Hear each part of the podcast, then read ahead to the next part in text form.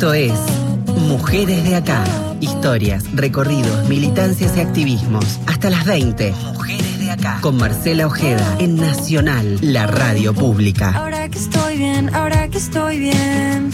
Que ya lloré, ya me levanté, bajé, bajo. Uh, Está fuerte, claro que sí, está fuerte. ¿Cómo les va? ¿Qué dicen? Bienvenidas y bienvenidos a otro Mujeres de Acá. Nos volvimos a reencontrar ¿eh? en este espacio de charla, de encuentro, de palabras que circulan por una hora, esta que es nuestra octava temporada. Y este programa en particular, teníamos, tenía yo muchísimas ganas de, compartirlo con ustedes con esta modalidad que es abrir las puertas de casa, vernos frente a frente, charlar, que ustedes también puedan ser testigos y de alguna manera también participen de estas, de estas conversaciones. Eh, porque me, parecía importante conocer en detalle cómo es el funcionamiento, conocer la historia y por supuesto las historias de quienes trabajan en él y por el hospital eh, pediátrico profesor Juan Garraham. El Garraham, como decimos cuando, eh, haciendo una comparación, mencionamos a un familiar, a un amigo, es el Garraham. Decíamos, a modo de ejemplo, te subís al taxi decís, llévame hasta la puerta del Garraham y ya sabemos de qué y de quiénes estamos hablando. A modo de, información, fundado en 1987, pero su historia, por supuesto, tiene un trayecto previo, es un centro de referencia local y regional. Allí sus profesionales todos y de todas las áreas, atienden, escuchen esto, más de 600.000 consultas al año, 600.000 consultas al año, realizan 11.000 cirugías también por año, cerca de 100 trasplantes, unas 35.000 sesiones en el hospital de día de niñas, niños y adolescentes de todo el país y de países vecinos. En el hospital Garraham trabajan aproximadamente 4.800 personas de planta permanente. Sumen, aparte, y sumamente importante también, 1.200 residentes y becarios en formación. Y por supuesto, el laburo diario e inmenso de quienes están en, los servicios y en las áreas de alimentación, mantenimiento, limpieza y seguridad. El hospital tiene cerca de, y me van a corregir si me confundo, entre 550 y 600 camas, 132 pertenecen a la terapia intensiva, 200 quirófanos, cerca de la misma cantidad de, de consultorios, ahora vamos a hablarlo. Digo, quiero que pensemos a quienes no conocen el Garrahan y por dentro, porque la idea es esto, es humanizar el Garrahan, no contar sus historias, quienes trabajan. Allí es una ciudad. Tenemos que pensar que el Garrahan es una ciudad dedicada a la salud, a la excelencia, por otro lado. A mi izquierda está la doctora Gabriela Bauer, se presenta como militante de las infancias y me encanta esa presentación que es formidable. Es médica pediatra, por supuesto. Hoy día es presidenta del Consejo de Administración del Garraham.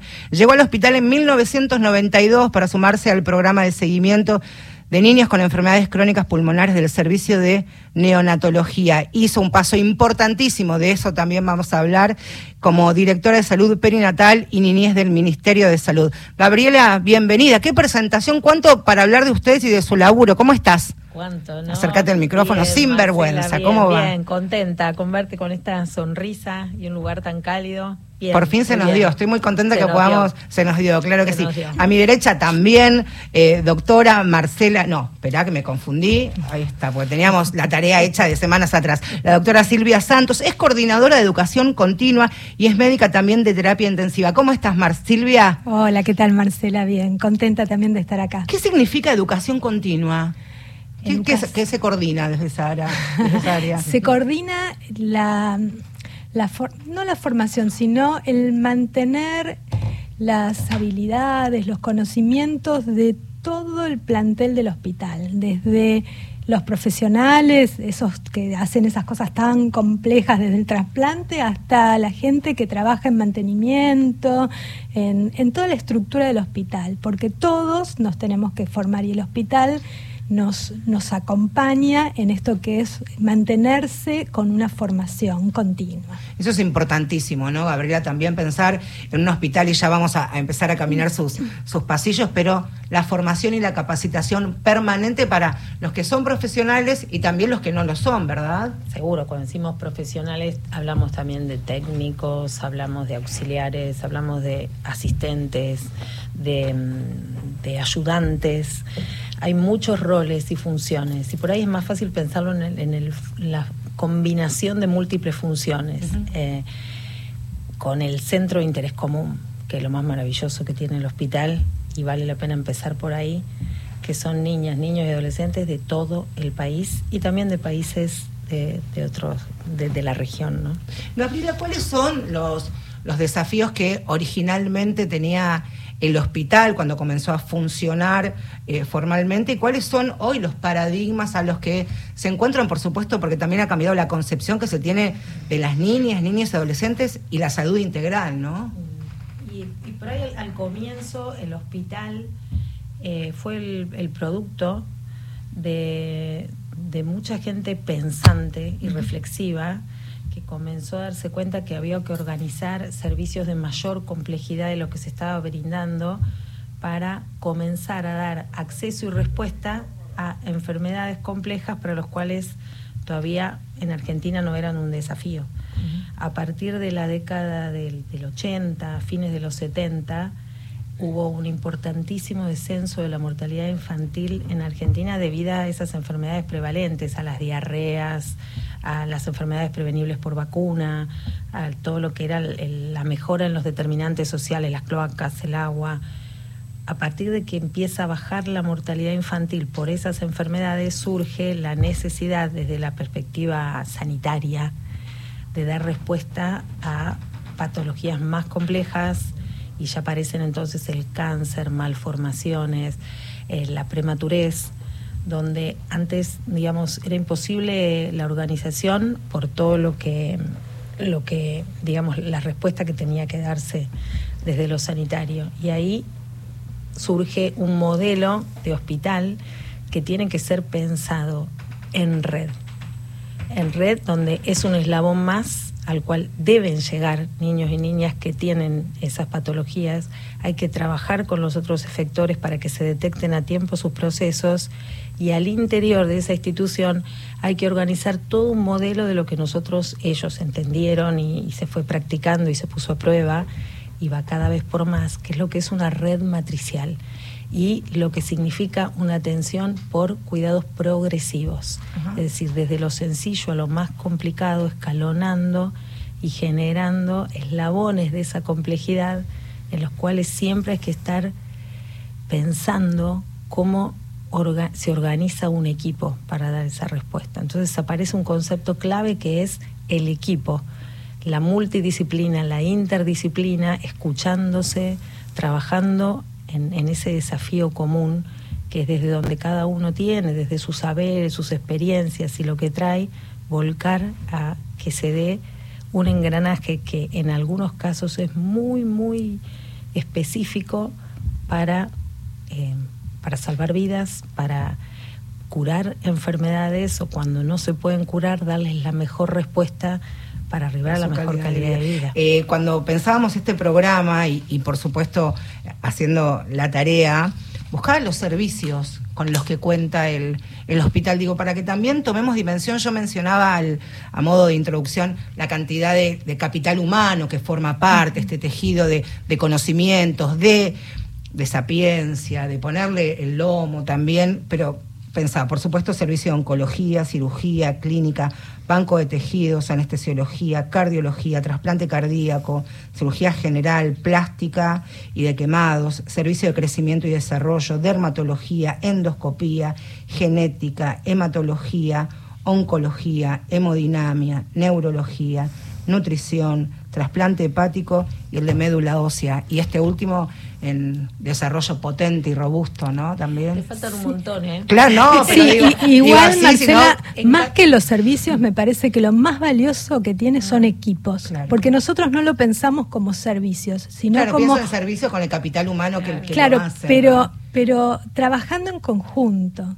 Uno piensa, bueno, el equipo de eh, condiciones crónicas complejas, el equipo, porque no es un servicio con una, una disciplina. No es una chapa colgada en una puerta, claramente. Y no es una única disciplina, ¿no? Porque uno a veces en, en, lo, en, lo, habitual piensa el servicio de cirugía y son todos cirujanos. No, acá son los equipos.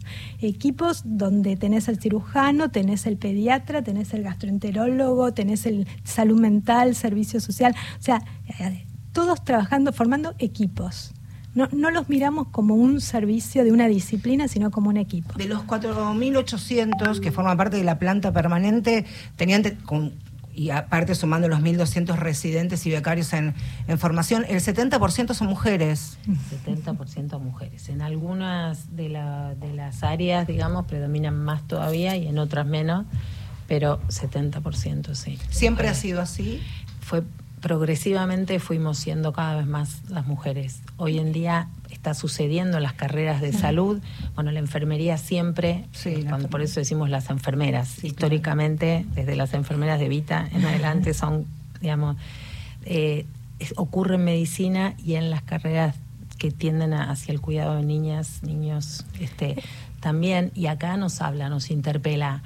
Eh, somos mujeres porque tiene que ver con las tareas de cuidado. Y ahí entonces nos hace pensar que en el futuro eh, tenemos que ir hacia una paridad más balanceada cuando estamos hablando de instituciones de este tipo. Eh, eso le quería preguntar con respecto a las especialidades dentro de la medicina, en este caso la pediátrica, que tal vez están más relacionadas al uno de los varones o pensado en los médicos varones, ¿ahí hay algún cambio o todavía sigue ese estanco más menos flexible? Realmente hay un cambio cuando uno mira con el correr de los años eh, la camada de más de 50 años todavía hay un mayor predominio de hombres, pero ya en la de menor de 40 el predominio de la mujer es, es, importante en todo lo que es el sector salud. O sea, hay una feminización profesionalizada porque hay una gran cantidad de profesionales, pero la mujer en lo que es cuidado es la mayoría, es un porcentaje muy alto.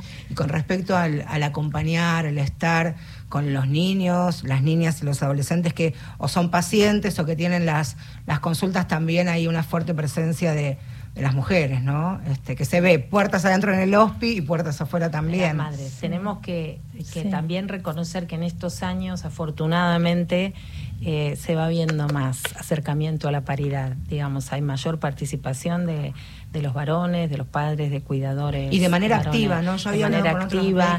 hay un rol y un desafío en las paternidades que, que se disfruta, al menos, mm, digamos, en, mi caso, que son ya muchos años de esto, se, se disfruta ver cómo cómo se va emparejando ese rol. Pienso que eso también se va a ir reproduciendo en esta cuestión de, de, darle más paridad a las tareas de cuidado. Y es interesante esto que vos comentás, porque ahora desde tu función y de tu espacio directivo en el Garraja lo contás muchas veces en situaciones tal vez en contextos para estas familias complicados, graves y que también en un consultorio habitual de un control se debe ver un poquito más potente también, ¿no? Sí, de todas maneras, si yo pienso escuchándonos ahora, Em, uno es un lugar donde aprende mucho, donde tenés la escuela de la vida ahí, con vos todo el tiempo, no tenés que salir a buscarla, te encuentra, la realidad te encuentra, te muestra, cuando uno quiere, por ahí momentos difíciles como el que estamos ahora, en contextos tan críticos como el que se, se vive hoy en la sociedad, enseguida tenés tu referenciación de la trayectoria dentro de una institución que te mostró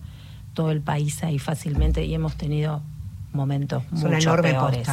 Mucho peores. En el 2001 había familias que, madres que se nos desmayaban de hambre en las salas de espera o en las internaciones. No se puede olvidar más eso uno. Eh, y como eso, niños, niñas con discapacidades que no tenían ningún tipo de respuesta allá por los años 90 y cómo se fue mejorando en la ampliación de derechos. O sea, somos partícipes de las mejoras de las ampliaciones de derechos y también somos partícipes de esas privaciones, de exigidos por, por las nuevas, por, por las nuevas este, transversalidades que, que debemos ir implementando. Pero tenés la escuela de la vida todo el tiempo. Si uno piensa quién te enseñó, siempre hubo, quién te dirigió, quién te acompañó. Eh, muy pocos momentos uno se siente o una se siente solo ahí adentro. Pero, y hubo muchos padres, hubo discípulas también que hoy toman la posta y siguen pero sin duda la que más te acompañó es o la paciente, el paciente y las madres. Digamos, esas mujeres de, nuestro pueblo gloriosas que aparecen y, te dicen de qué te estás quejando. ¿Querés que te muestre lo que es el sufrimiento? ¿Querés que te muestre lo que es la superación? Querés que te muestre lo que es la felicidad, porque a veces también aprendes sobre felicidad y sobre amor de ella. Querés que te cuente lo que es confiar, ¿no? digo, y que te digan eso, Una, la mamá de una, de un niño, una niña, un adolescente, a vos que digo, a vos como médico, este, como doctora, que tenés una enorme responsabilidad sobre los hombros, como como profesional, a quien estaban escuchando y a quien nos permitíamos también emocionarnos, es a, Gabriela Bauer, que es presidenta del Consejo de Administración del Hospital Garraham y que también nos acompaña, es Silvia Santos, coordinadora de educación continua médica de terapia intensiva. Sí, ese es mi origen. Primero pediatra y después de hacer pediatría, la especialización en terapia intensiva. ¿Y por qué decidiste ese primer paso después de recibirte de médica pediatra, terapia intensiva? Y porque es, un, es una especialidad donde la verdad eh, sentía que había mucho por hacer, mucho que construir. En ese momento eh, era una especialidad muy nueva y, queríamos desarrollarla, construirla. Fue un desafío generacional porque fuimos de, la primera tanda de especialistas en el país ah, y fue, fue muy lindo porque era construir la especialidad, eh, pensarla hacia adelante fue, fue un desafío muy lindo. Hoy ya tenemos un montón de especialistas, por suerte, y, hay mucho camino desarrollado, pero en ese momento fue un gran desafío.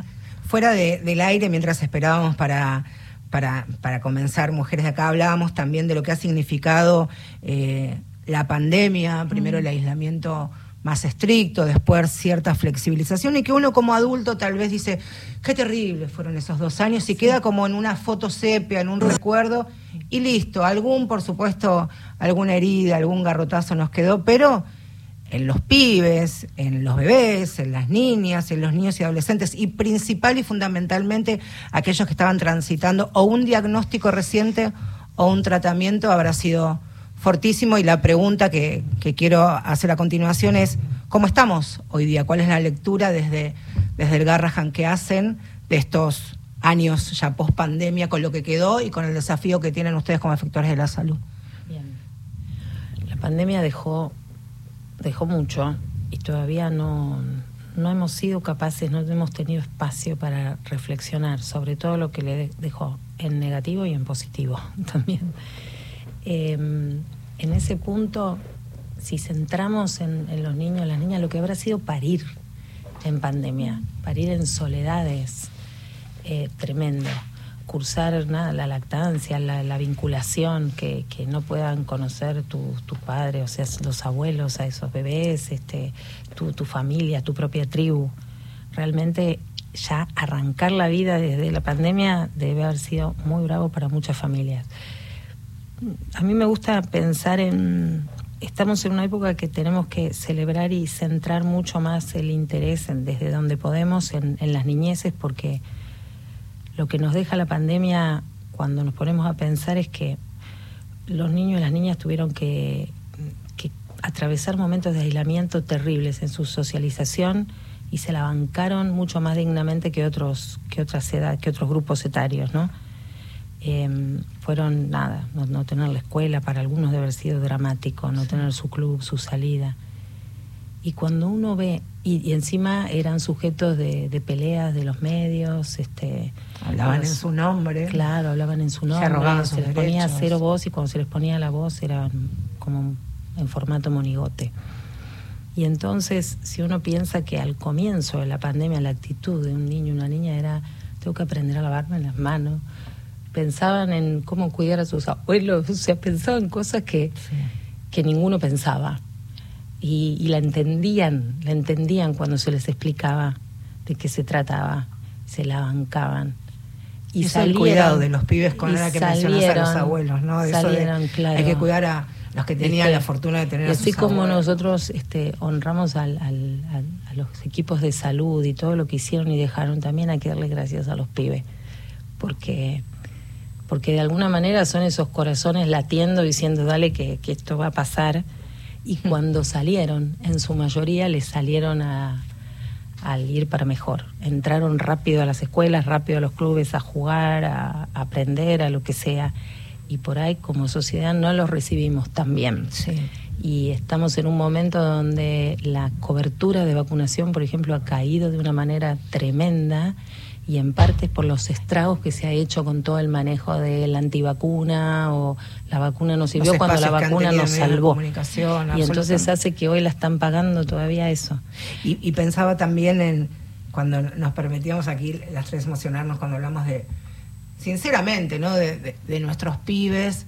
También pensaba en, en esos pibes que, atravesados por la pandemia, estaban en sus tratamientos, comenzando con, con un diagnóstico y digo, eso debe haber sido bravísimo y debe ser hoy día también, ¿no? Sí, el no poder compartir ese momento, porque como seres sociales que somos lo, lo fuerte que es compartir cuando uno atraviesa un momento difícil con tu familia, con tus amigos, con tus pares, atravesar las dificultades con pares cambia completamente la vivencia y no, no pudieron esos chicos atravesar.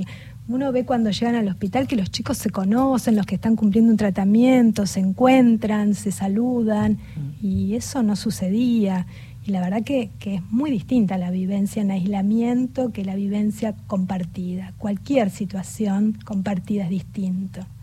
El Garras me gustaba algo que, que decía Gabriele, que yo lo interpreté, lo que primero esa, esa postal tan dolorosa de, de mujeres ingresando por combate de los pozos y tal vez desmayándose de hambre en, en el 2001, que llegaban con sus pibes por enfermedades que tal vez ni siquiera sabían porque nunca podían haber accedido a, a un tratamiento o, o a la consulta de, de su doctor o de, o de su doctora, ¿no? ¿Cuánto, ¿Cuánto tiempo ha pasado de historia en ese hospital? Cuántas historias, ¿no? Y cada una igual a la otra en valor, porque no hay ni más chicas ni más grandes. Cada historia cuenta y, y es un entrecruce de historias brutal, brutal. Ahora vista con mayor distancia en lo que me toca, eh, hay momentos esto que funcionamos como un pueblo con microtensiones permanentes y que parece que hay, hay días que, que vamos a, que es una olla resonando y de golpe como, como las orquestas que empiezan a sonar y sale el trasplante bien y sale el, el niño o niña que después de dos años de, de estar en tratamiento Vuelve a casa, oncológico vuelve a la casa y, Ese es el momento maravilloso para los médicos. Para, para, digo los médicos, digo todo. o cuando- vas, a, o cuando vas un a la, a la oficina de comunicación a distancia y ves un equipo entero del hospital hablando con un equipo entero de vaya a saber qué lugar o hasta de la base Esperanza de la Antártida. Es impresionante eso, impresionante. Después vamos a hablar de este trabajo en red que tienen desde el Garraham y en distintos ho- hospitales de, de todo nuestro país. Estas mujeres de acá, en un ratito seguimos eh, hasta las 8 de la noche, no se muevan de ahí.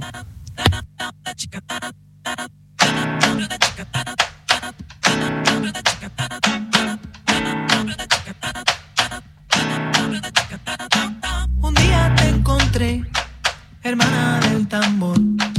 Tocamos al compás de la tierra.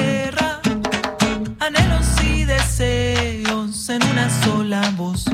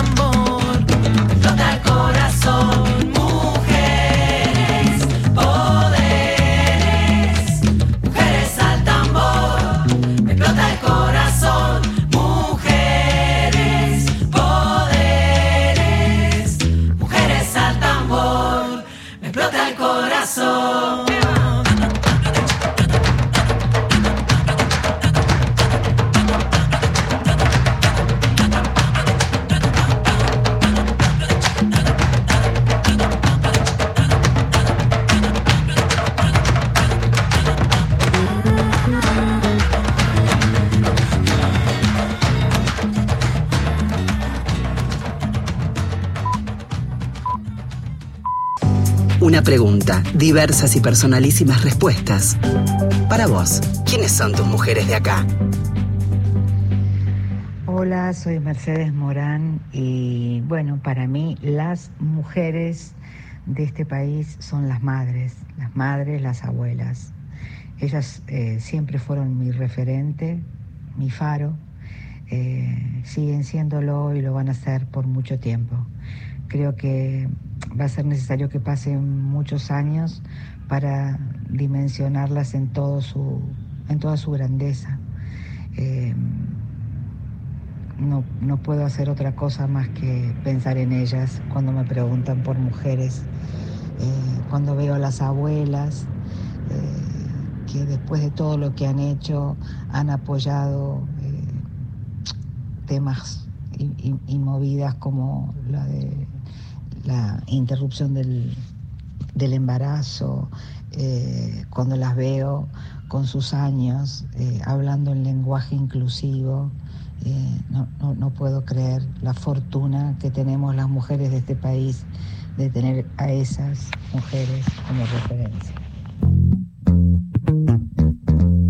Sobre nosotras, historias, luchas y conquistas. Mujeres de acá por Radio Nacional. Qué hermoso este programa que estamos compartiendo, que en realidad a mí me gusta como llevar la, pintura de abrir la puerta de casa, ¿no? Donde uno está como más relajado, mitad de semana, hace frío, llueve, es un planazo estar aquí prendido a, la radio pública, Radio Nacional, y con la particularidad que están siendo escuchadas en todo el país, ¿no? Y el Hospital Garraham mucho tiene que ver con esta mirada federal, inclusiva, de red. Y hablamos del Garrahan porque aquí hay dos de sus más de 5.000 empleadas, colaboradores, trabajadores. A mi izquierda, Gabriela Bauer, que es de profesión médica, pediatra, por supuesto, y es presidenta del Consejo de Administración del Hospital Garrahan. Y Silvia Santos, que es médica y trabaja en el área de coordinación de educación continua. Silvia Santos, aquí a, a mi derecha. En este programa, en este espacio que ya lleva su octava temporada, siempre me gusta este, referenciar o mencionar que la Argentina en los últimos años y en leyes que tienen que ver con ampliación de derechos ha sido punta de lanza, no solamente en la región, sino en el mundo. El mundo ha visto a la Argentina cuando se han sancionado y se han debatido normas que tenían ni más ni menos que ver con ampliar derechos. Y en lo que tiene que ver con con los pibes, con las niñas, con los niños y, los, y los adolescentes. Lo ha sido la ESI, sin duda alguna, aunque todavía haya resistencia en, en, algunos colegios y en algunas escuelas. Lo ha sido la ley Micaela, que también de su mano ha ingresado a, a colegios y escuelas. Y también, sin duda alguna, dos quiero mencionar. Por un lado, por supuesto, la, ley de, los mil días y otra que se ha sancionado este año que tiene que ver con la ley de oncoterapia y que el hospital coordina la red federal. Ha sido y es importantísima. ¿Cuál es el, el espíritu, la columna vertebral de la ley de oncoterapia de la República Argentina, Gabriela? De oncopediatría. Oncopediatría, perdón.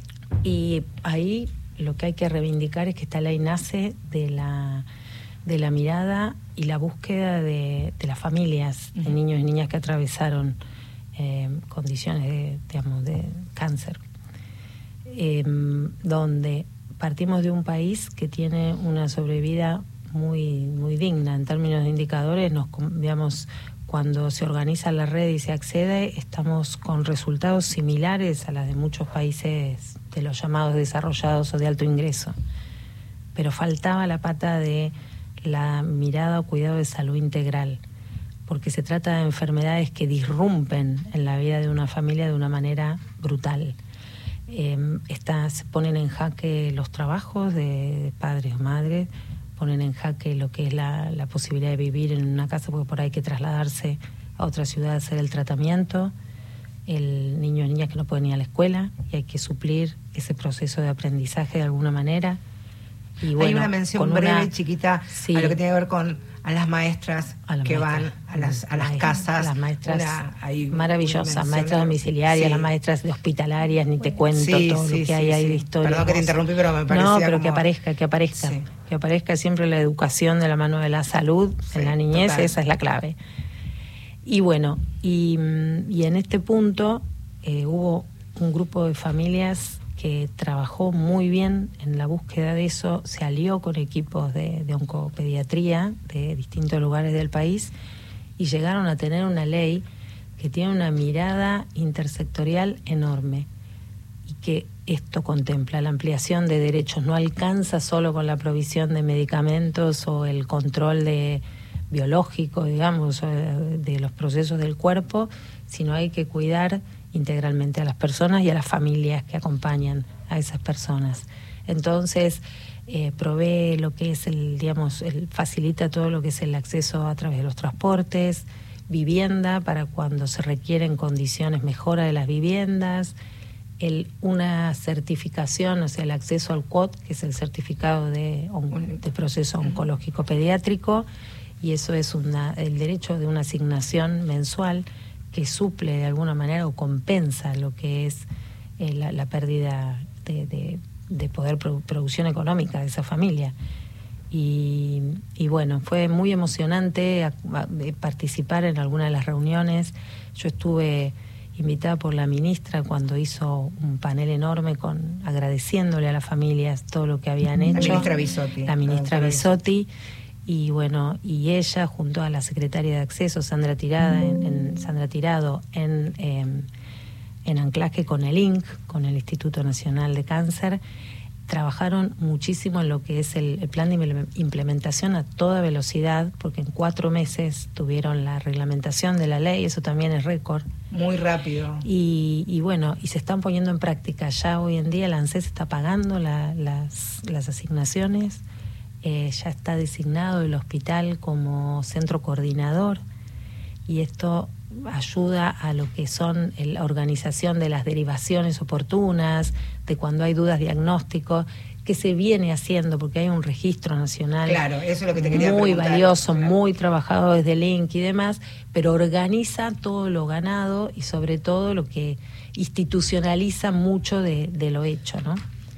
Sí, me parece que acá lo importante, dos conceptos súper importantes, que es poder lograr tener una mirada integradora y un trabajo en red, ¿no? Estas dos cosas son pilares para, para un cambio eh, en, el abordaje, en el acompañamiento. Ahora, también pensaba, eh, el primer paso, por supuesto, es este registro heterogéneo, donde las familias pueden acceder e informarse. Me parece tan importante apropiarnos, ¿no?, de, de estos derechos y conocerlos. Digo, uno no, no, puede ejercerlos si no tiene a disposición o a mano información, ni más ni menos, ¿no? ¿Cuál es el laburo que están haciendo en base a esto? Y el, el laburo es, eh, bueno, tiene que ver con lo tuyo, con la comunicación. Sí. Y entender que la, la, comunicación es un eje trazador fuertísimo en la salud. Aprendimos en pandemia la diferencia de comunicar bien o comunicar mal. Y, y, nosotros somos muy, muy practicantes de lo que es comunicar bien, hacer llegar la información, eh, sobre todo en todo lo vinculado a lo que es eh, ampliaciones de derechos y garantías de derechos. Y, y, la comunicación en sí misma es un derecho, estar comunicado, estar informado, estar capacitado para lo que se va requiriendo en cada etapa de tu vida, saber qué necesita eh, qué necesita un hijo, una hija para, para, para cuidarlo bien, digamos, para no tener dudas si está accediéndose bien a, al cuidado de la salud. Al comienzo del programa le, les preguntaba también eh, este cambio de, de, paradigma o de concepto acerca de la salud integral y que tenga a las niñas, niños y adolescentes como protagonistas, que también hay, aunque debiera ser, pienso yo personalmente, mucho más profundo y contundente, esto de escucha atenta, a los pibes, ¿no? Y ustedes están laburando muy fuerte puertas adentro en este consejo consultivo que tiene a las y a los adolescentes como protagonistas, que eso es, dirían los pibes, un golazo a media cancha, ¿no?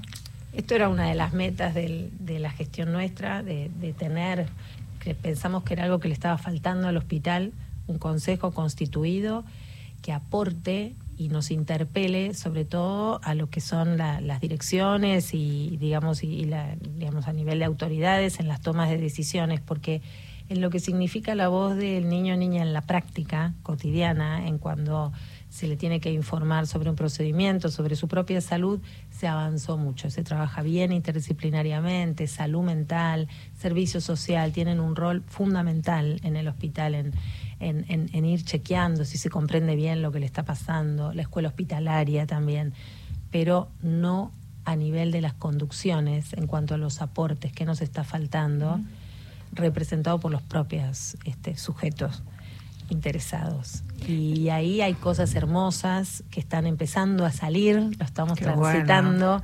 A mí, digamos, me interesa... Gaby, no sé si todos saben lo que es un consejo consultivo. Por ahí ustedes sí, lo trajeron sí, sí. y no sé si habló, todo lo que... quien nos educa, la educación continua. ¿Qué era educación continua? Bueno, aquí un ejemplo práctico. No, compartir con los que nos escuchan, porque por ahí no es algo tan común que la gente que, que conozca que un lo que conformamos fue un consejo consultivo son adolescentes en este caso, porque la, la idea es hacer en niños, niñas y adolescentes, pero comenzamos con un grupo de adolescentes que son nuestra comunidad, que forman parte de nuestra comunidad hospitalaria, que se atienden en el hospital, que los convocamos y, y participan, eh, nos reunimos con ellos y les damos voz y les preguntamos, bueno, ¿qué les parecen determinadas cosas? Estamos trabajando en este momento en las normas de convivencia de internación. Bueno, y surgieron cosas que ellos dicen, che, pero a mí me traen en la cena a las 7 de la tarde, ¿por qué es esto? Bueno, y nos empezamos a preguntar un montón de cosas y a trabajar con ellos en las cosas que Y ahí ellos se les explica, quieren. ahí se les explica a los chicos por qué a las 7 o intentan ustedes ser un poquito más flexibles y No, no, tomar nota de lo que dicen. Los escuchamos, tomamos nota y vamos y decimos, ¿qué pasa que está esto? A ver, bueno, y ahí les Ah, devolvemos. bueno. Hay cosas que se pueden cambiar, que se pueden claro. mejorar. Habrá cosas, hay cosas que no las podemos cambiar porque tienen un porqué, pero es decirles el porqué y ellos lo comprenden, ¿no? Y empezamos a buscar, bueno, ¿en qué lugares se pueden juntar? ¿Qué porque ellos dicen, queremos estar más acompañados. Bueno, a ver, busquemos. O sea, nos activó un montón de cosas el darles voz a esos ser chicos, protagonistas. que ni ellos más ni sean menos. protagonistas. Mujeres de acá y como siempre en este momento llega el segmento de las compañeras y colegas de Feminacida y tienen su presentación así. Feminacida en Mujeres de Acá. Periodismo con otra mirada sobre la actualidad. Hasta no hace mucho tiempo, cuando uno, una hablaba de los niños más pequeñitos, principalmente de los 45 días a 3 años, decían, los dejaste en la guardería, como si esos espacios fueran eso, de guardería, dejarlos ahí. También hay un cambio en lo que tiene que ver con los centros de primera infancia, luego vinieron los jardines de infantes y demás. Hay todavía, a pesar que se ha avanzado mucho, hay déficit en lo que tiene que ver con centros de primera infancia de gestión pública, porque claro, privadas, jardines este, o centros de primera infancia hay un montón, pero son carísimos a veces y principalmente hay ciudades, hay pueblos que no tienen. Entonces para muchas familias es complicado contar con este recurso a mano. De eso vamos a hablar con nuestra compañera Agustina Lanza para hablar de las experiencias día a día de los EPI, que son los espacios de primera infancia. En este momento vamos a poner este, el pie en San Martín, aquí en el conurbano, pero antes vamos a hablar de estos lugares. ¿Cómo va, Agus? Buen día. No, buenas tardes, ya buenas Buena- noches. buenas noches, ¿Cómo andas? ¿Todo la de bien? jirafas de las seis, no sé ni en qué horario estoy. Estás ¿Cómo va? todavía con la mañana. Claro, pienso que son las 19, pero ¿cómo va, Agus? ¿Todo bien? Todo bien por acá. Bueno, me alegro mucho. Bueno. Importante estos espacios, ¿no? Sí, sí, totalmente. Son una propuesta fundamental los espacios de primera infancia y como vos bien dijiste, nos acercamos al Juana Zurduy, que está ubicado en el, en el barrio José León Suárez, ahí en el municipio de San Martín. Y si querés, eh, repasamos un poquito en qué consisten estos lugares. A ver. Eh, bueno, vamos a decir lo, lo que dijiste vos, ¿no? Reciben a niños y niñas de entre 45 y 3 años, es decir, hasta que están en edad de ingresar al nivel inicial obligatorio. ¿Qué es lo que ofrecen? Una vacante para que puedan concurrir a este espacio y realicen una serie de actividades. Eh, estuvimos conversando con las compañeras del Juana Zurduy y nos contaron cómo fue, ¿no? cómo es, digamos, un día en este espacio de primera infancia. Eh, ingresan a las 8 de la mañana, saludan a la bandera, a sus compañeros y luego realizan actividades en distintas salas. Me gustan los nombres, Marce, mira.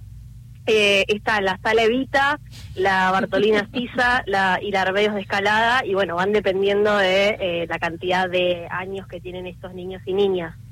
San Eh, Martín tiene algo, bueno, ya le hemos hablado acá con, con Marcela Ferri, que es quien está a cargo también de, de, Sí. de infancias, de, de espacios sumamente amigables y receptivos, ¿no? Que también está bueno que repliquen en otros municipios, ¿no, Agus?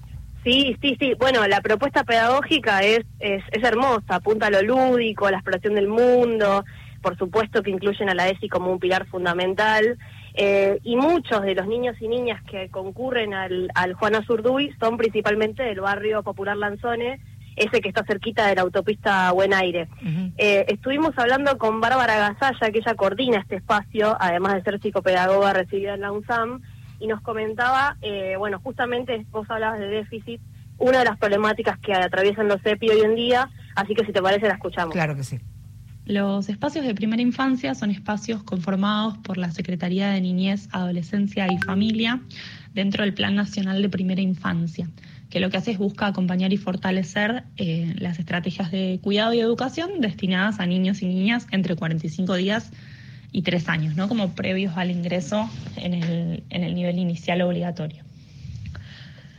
Eh, a ver, este, este programa está organizado por un subsidio inicial para la compra de equipamiento y, las obras que sean necesarias hacer en el espacio que se va a utilizar como espacio de primera infancia para bueno, ponerlo en condiciones para, para recibir a los niños y a las niñas. Y después un subsidio mensual que eh, depende de la cantidad de niños y niñas que concurran, de 3 mil pesos por niño eh, que concurre al espacio.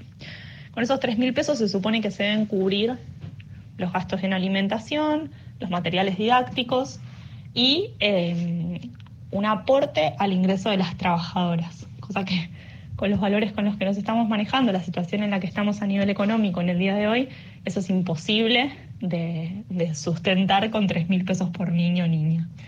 Eh, entonces, desde ahí ya partimos como de una problemática enorme que es la falta de recursos. ¿A vos? Sí, sí, sí, acá estoy. Eh, bueno, ahí la escuchábamos a Bárbara, ¿qué hacemos con tres mil pesos? ¿No? Sería como la pregunta eh, muy, muy fundamental. Eh, ¿Me escuchan? Sí, perfecto, perfecto. Ah, perfecto. Ahí está. Bueno, eso, escuchábamos a, Bárbara hablar de esto, de del, poco dinero que se destina para, para cada niño y niña en, en los EPI. Y ella sumaba a otra cosa, que es la falta de reconocimiento salarial de las educadoras del espacio, como otra de las problemáticas. Eh, el Juana Zurduy, en el Juana Zurduy todas cobran potenciar trabajo eh, y el ingreso es muy bajo para un trabajo como este, ¿no? Porque estamos hablando de eh, tareas de cuidado, o sea, de un trabajo cuerpo a cuerpo, de, que, de trabajo que tiene que ver con lo vinculado a la higiene, lo vinculado a la alimentación, ¿no? Y muchas bueno, eso va a quedar este año, desgraciadamente, pendiente el tratamiento parlamentario que tiene que ver de cuidar cuidando, ¿no? Este, se pudo avanzar apenas en una discusión, va a haber dictamen seguramente el próximo mes, el próximo mes en algunos cambios en la ley de contrato de trabajo y consecuentemente en las licencias, que mucho también tiene que ver con ampliar las licencias para familiares que tienen que acompañar a, a sus niños enfermos o trasladarse y demás. Bueno, hay ahí un enorme abanico de, de cambios a hacer. En principio vamos a ver si prospera las el tema de las licencias, ampliar los días de determinadas licencias y luego también los centros para la primera infancia y el reconocimiento económico, ni más ni menos para quienes cuidan a, los pibes, ¿no? Sí, y totalmente porque estas educadoras también realizan tareas de cuidado en sus hogares, ¿no? Más allá del trabajo que hacen en, en estos espacios. Eh, y, y, cabe mencionar también que las profesionales están formadas bajo los lineamientos de la educación popular, que no es cualquier educación, ¿no es cierto? Eh, bueno, hace un rato decíamos que, esta propuesta es fundamental no solo en San Martín, sino en todo el territorio nacional, pero hay que profundizar porque, bueno, en primer lugar es eh, por lo integral de las actividades, porque estos niños y niñas están eh, haciendo talleres de música, de arte, de movimiento, pero también, además de lo que sucede en ese espacio, es el acompañamiento, lo importante es el acompañamiento en la crianza de las familias, de los barrios populares. Y bueno, Bárbara va a sumar una tercera. Eh, si te parece, la escuchamos. Dale. Estos espacios de primera infancia son fundamentales, muy, muy importantes en los barrios en los que se encuentran, ya que le permiten a las familias, en principio y principalmente a las madres, contar con un espacio de cuidado y enseñanza para sus hijos e hijas y a ellas la posibilidad de continuar con su proyecto de vida, ya sea con sus estudios, con su trabajo con las posibilidades de tener un tiempo disponible para poder salir a generar el ingreso que necesitan para sustentarse. Entonces, desde ese lugar es casi que podríamos pensarlo como una necesidad básica, ¿sí? pensando que no existe la posibilidad de quedarse sin trabajar durante los primeros tres años del desarrollo de un niño o niña desde su nacimiento hasta que ingresa en el nivel inicial. Así que consideramos que es una tarea fundamental y que de hecho nos queda chica la, vacante con la que contamos. El Juana Zurduy cuenta con una vacante de 60 niños y niñas, estamos recibiendo 65 en este momento, nos extendimos un poquito en la vacante. Eh, y aún así tenemos una lista de espera enorme y la imposibilidad de alojar a más infancias en nuestro espacio. Lo que notamos como una carencia es que en el territorio de San Martín solamente hay cinco espacios que cubren la demanda de asistencia y, cuidado y enseñanza en primera infancia.